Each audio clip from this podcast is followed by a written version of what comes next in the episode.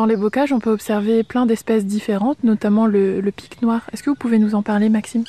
Oui, alors le pic noir, euh, c'est un cousin du pic vert, que je pense que tout le monde connaît, sauf qu'il est tout noir avec une calotte rouge. Donc c'est le plus grand pic euh, qu'on a euh, en France, même en Europe.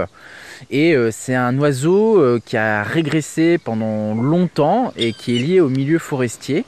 Et c'est vrai qu'aujourd'hui, récemment, on se rend compte qu'on trouve du pic noir dans le bocage. Donc c'est intéressant parce que c'est une espèce plutôt indicatrice de la, du bon état écologique des haies de chez nous. Et les pics noirs, ils nichent où en général? Alors, euh, eux, ils cherchent des arbres, euh, notamment le hêtre qu'il apprécie euh, particulièrement. donc, c'est lui qui va faire sa propre cavité.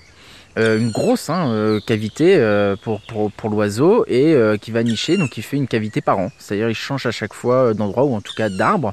Il cherche des gros arbres qui a quand même de moins en moins malheureusement.